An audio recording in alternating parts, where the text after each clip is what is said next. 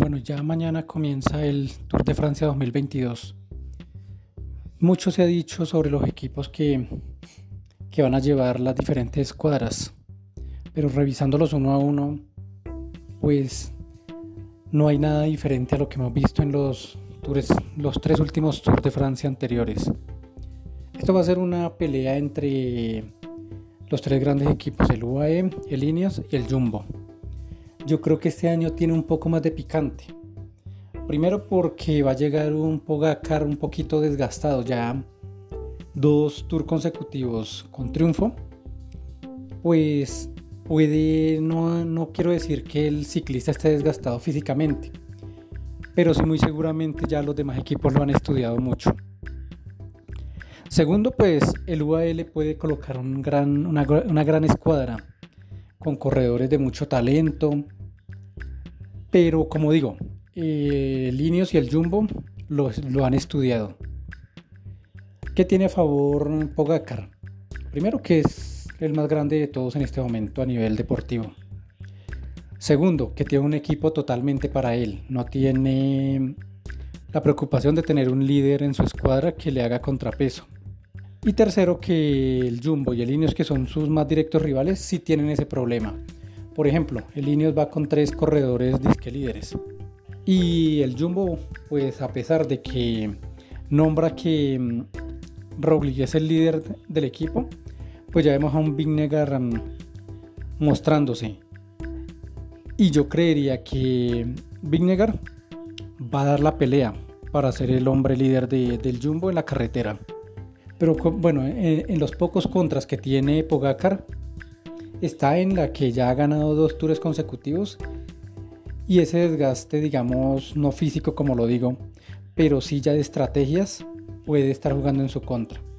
El Jumbo, el Jumbo va con Roglic, va a Roglic por su tercer intento. Yo creo que si no es en este, el Jumbo ya no le va a apostar más.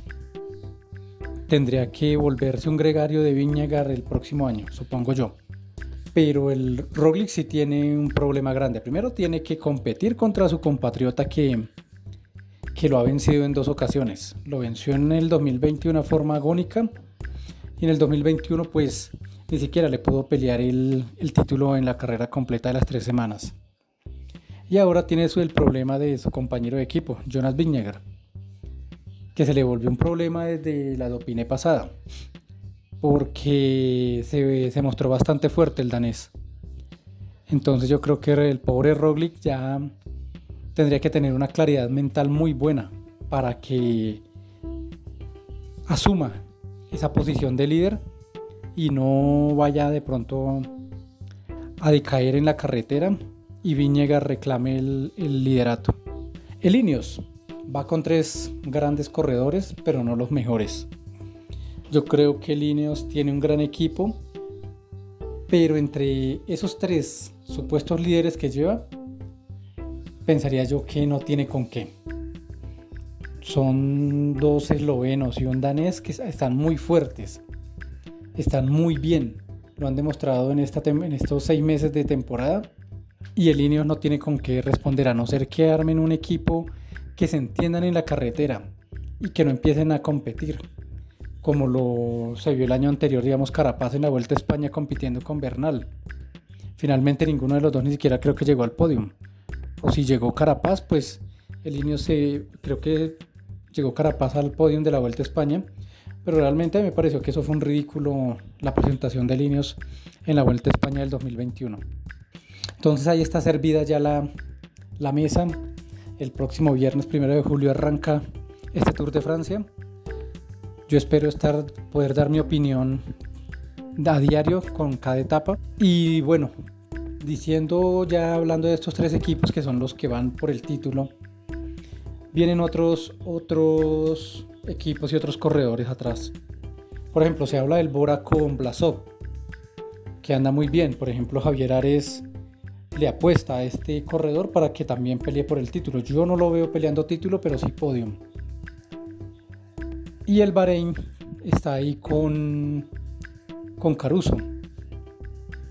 Damiano Caruso pues es el hombre líder de, este equipo Bahrein Victorious y ha demostrado tanto el equipo como el corredor, el ciclista, han demostrado que cuando sacan la casta también dan la pelea.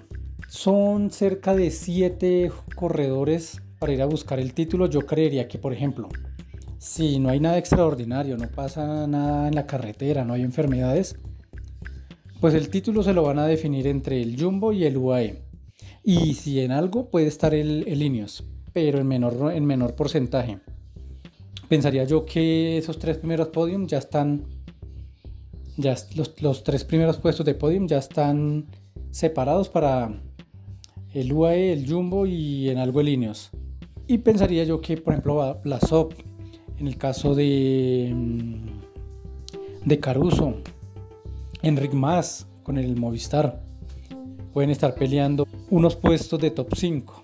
Va a estar complicado para ellos, pero, pero pueden tener esa opción. En cuanto a los latinoamericanos o colombianos, ¿no? porque latinos no, no hay muchos para. Solo creo que Colombia tiene a, a Daniel Martínez también el corredor Nairo Quintana y Rigobert Urán. Me parece extraño que el, el, el Arkea y el IF Education no les hayan colocado un compatriota en el equipo que, llevan este año.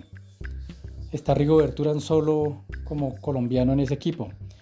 Y Nairo también quedó solo en el Arkea con otros corredores que no son de esta región. Lo mismo le va a pasar a Daniel Martínez, único colombiano en, en el Ineos. De estos tres corredores, yo creo que al que más le apostamos es a Daniel Martínez. Ha mostrado durante toda su carrera, ¿no? Que ha sido aplicado, que va bien en, la montaña y también se defiende en la contrarreloj. Yo creo que es después de Egan el ciclista más completo que podemos tener. Entonces, pues sí, uno como colombiano, como bogotano, se ilusiona con una presentación de título, ojalá de podium. Pero pues yo creería que, que va a estar duro contra los eslovenos y el danés. Pero bueno, sería buenísimo que Daniel Martínez hiciera podium en este Tour de Francia con el equipo que tiene. Yo realmente a Thomas y a Yates no los veo para en la, en la mismo nivel y en la misma forma que Daniel Martínez. Entonces yo creería que Líneas va a tener que apostar por el, por el colombiano para llegar al podium o luchar el título. La mejor ubicación en la clasificación general para Líneas se la puede dar Daniel Martínez. En el caso de Nairo Quintana y Rigobert Urán, yo creo que con un top 10 estaría bien. Ojalá se diera esa, esa opción, pero, pero está muy complicado que, que logren un top 5. Yo creería que un top 10 sería suficiente para que se se den por bien servidos. Entonces pues no, nada más, vamos a esperar a ver qué, qué ocurre el próximo viernes, que arranca la, la competencia y ojalá que a nuestros tres colombianos les vaya muy bien, especialmente a Daniel Martínez.